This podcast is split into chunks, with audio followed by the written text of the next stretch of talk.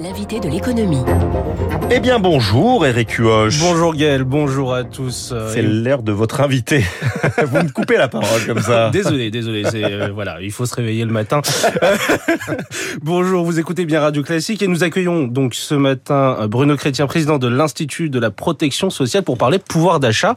Alors c'est un sujet euh, qui est discuté hein, par les députés depuis huit jours désormais. Les débats se poursuivent cet après-midi, mais il y a déjà des mesures qui ont été adoptées. Hein. La possibilité de rachat des RTT, la prolongation et l'augmentation de cette fameuse prime Macron, la défiscalisation des heures supplémentaires jusqu'à 7500 euros, le doublement des aides au carburant dans les entreprises qui passent de 200 à 400 euros, et toujours sur ce carburant une ristourne de 30 centimes par litre.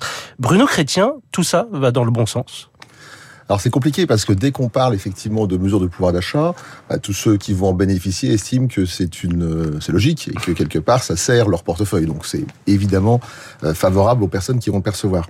Après, ça pose tout type de problèmes et on est vraiment dans un ensemble de mesures disparates qui visent des populations différentes, mais qui ont, euh, comme toujours, pour objectif finalement de remettre un peu d'essence dans la machine, c'est le cas de le dire.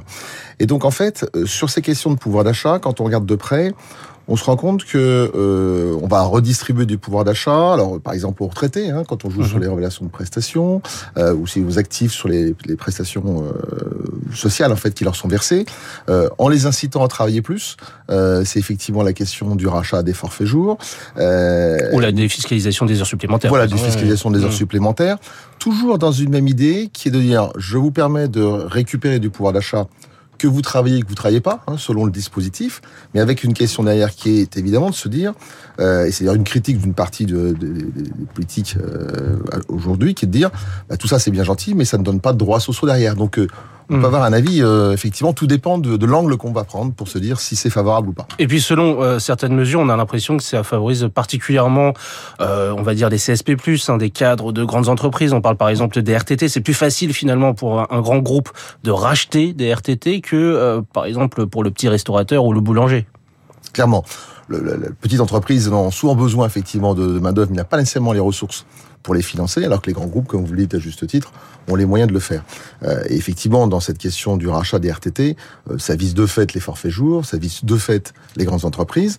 Donc c'est pas inintéressant pour autant, hein, puisque mmh. ces catégories sont aussi défavorisées entre guillemets par le fait que plus les salaires augmentent, plus l'efficacité des cotisations qui versent sont faibles. Hein, c'est un sujet sur lequel les gens voient assez peu en fait.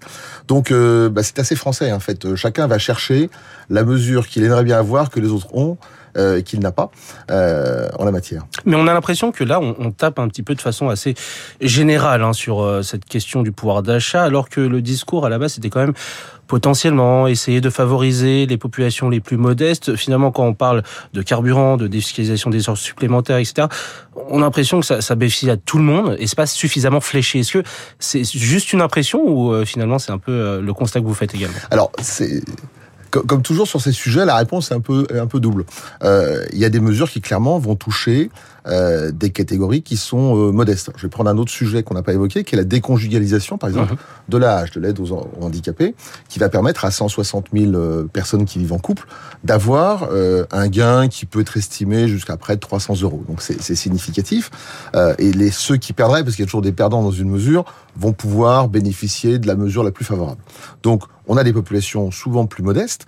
La revalorisation des pensions du régime de base, hein, il faut bien dire que ce n'est que le régime de base qui n'est qu'une partie de la retraite et non pas les régimes complémentaires, euh, va aider aussi les gens les plus modestes et on peut penser effectivement à tout ce qui est effectivement indemnité, carburant et autres. Mais dans le même prisme, on va avoir des catégories qui sont plus aisées qui en bénéficient. Euh, c'est toujours très compliqué parce que soit vous rentrez dans une logique d'économie administrée, et quand on voit les indemnités de transport, on n'est pas très loin de l'économie administrée. Mmh. Je vois euh, tous les délices de l'administration qui va se dire, tu as plus de 30 km, tu as moins de 30 km, mais comment tu fais? Voilà. Comment je contrôle les 12 000 km pour bénéficier de l'indemnité? Bon, euh, comme toujours, il y a la libre, le libre fonctionnement du marché, qui est une forme de régulation, qui globalement fonctionne plutôt pas trop mal. Je dis plutôt pas trop mal, hein, mmh. pas loin d'être parfait.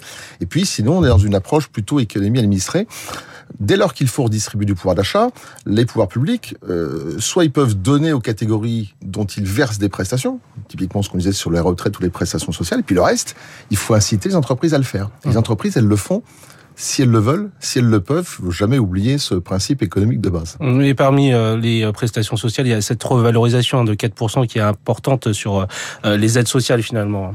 Tout à fait. Alors, les 4%, c'est intéressant parce qu'on se dit 4%, c'est énorme. Hein, euh, je, ayant vécu quelques années, j'ai vu des périodes où on avait des, une inflation très forte, on avait mmh. des revalorisations élevées, puis depuis quelques dizaines d'années, on a vu une inflation quasiment à zéro. Il faut jamais perdre de vue pour être très factuel, que euh, l'inflation en juin était de 5,8, si je ne me trompe, on l'annonce un peu plus élevé en septembre. On verra évidemment, mais on a cet ordre de grandeur. Il ne faut pas oublier qu'il y a cette revalorisation, donc de 4%, qui suit une revalorisation de 1,1% au début d'année. Donc ça nous fait 5,1 euh, pour être très précis. Euh, on voit qu'on a un décrochage par rapport à l'inflation réelle.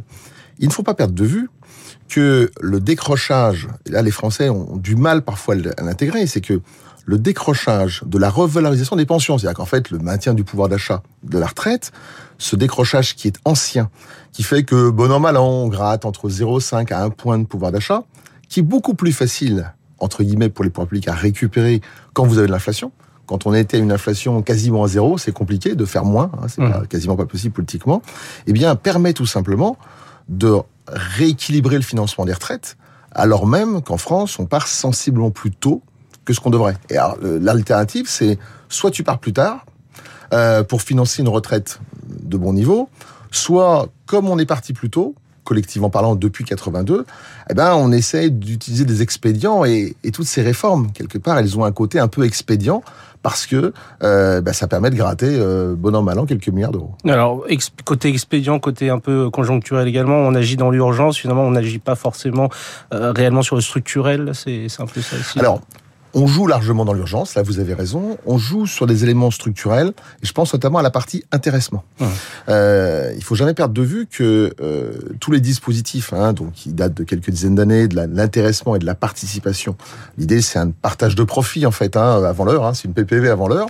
En fait, l'intéressement est un dispositif qui a pour objectif de euh, d'organiser une collaboration plus forte entre les employeurs et les salariés autour d'objectifs définis ensemble, avec une négociation au final, puisqu'il y a euh, soit un accord avec les partenaires sociaux, soit un dispositif dans lequel on a un référendum.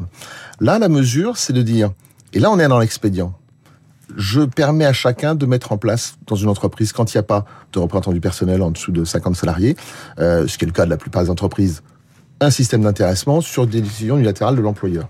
Ça, c'est une mesure pleine de bon sens parce que de toute façon, les délégués, on les a pas et ça n'est pas prêt à changer euh, dans les pratiques d'aujourd'hui. C'est bien, c'est pas bien, c'est un autre sujet, mais c'est comme ça.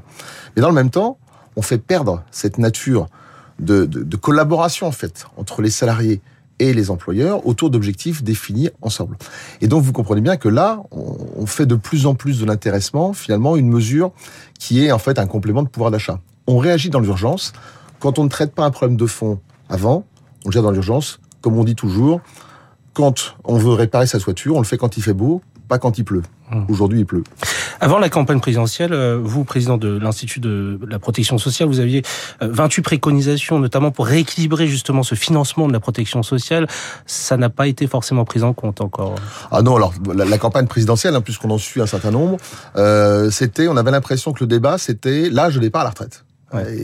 Et, vous voyez, j'ai une soixantaine d'années, ça m'a fait penser à, en 80, 82. J'avais vécu ces débats à l'époque. Je me suis dit, on est encore il y a 40 ans. C'est-à-dire, est-ce que tu pars à 65 ans Est-ce que tu pars à, à 60 ans, 62 et autres? Donc, le débat, pour des raisons politiques, s'est focalisé là-dessus. Ce qui est intéressant d'observer, c'est que, euh, notamment par rapport à ces mesures de pouvoir d'achat, où en est le financement? Mmh. Et c'est pas un sujet. Donc tout ça va se finir par l'endettement supplémentaire. Mmh. Et justement, euh, sur cette dette, finalement, on a l'impression que on va euh, une nouvelle fois creuser justement cette dette. Ah, c'est clair.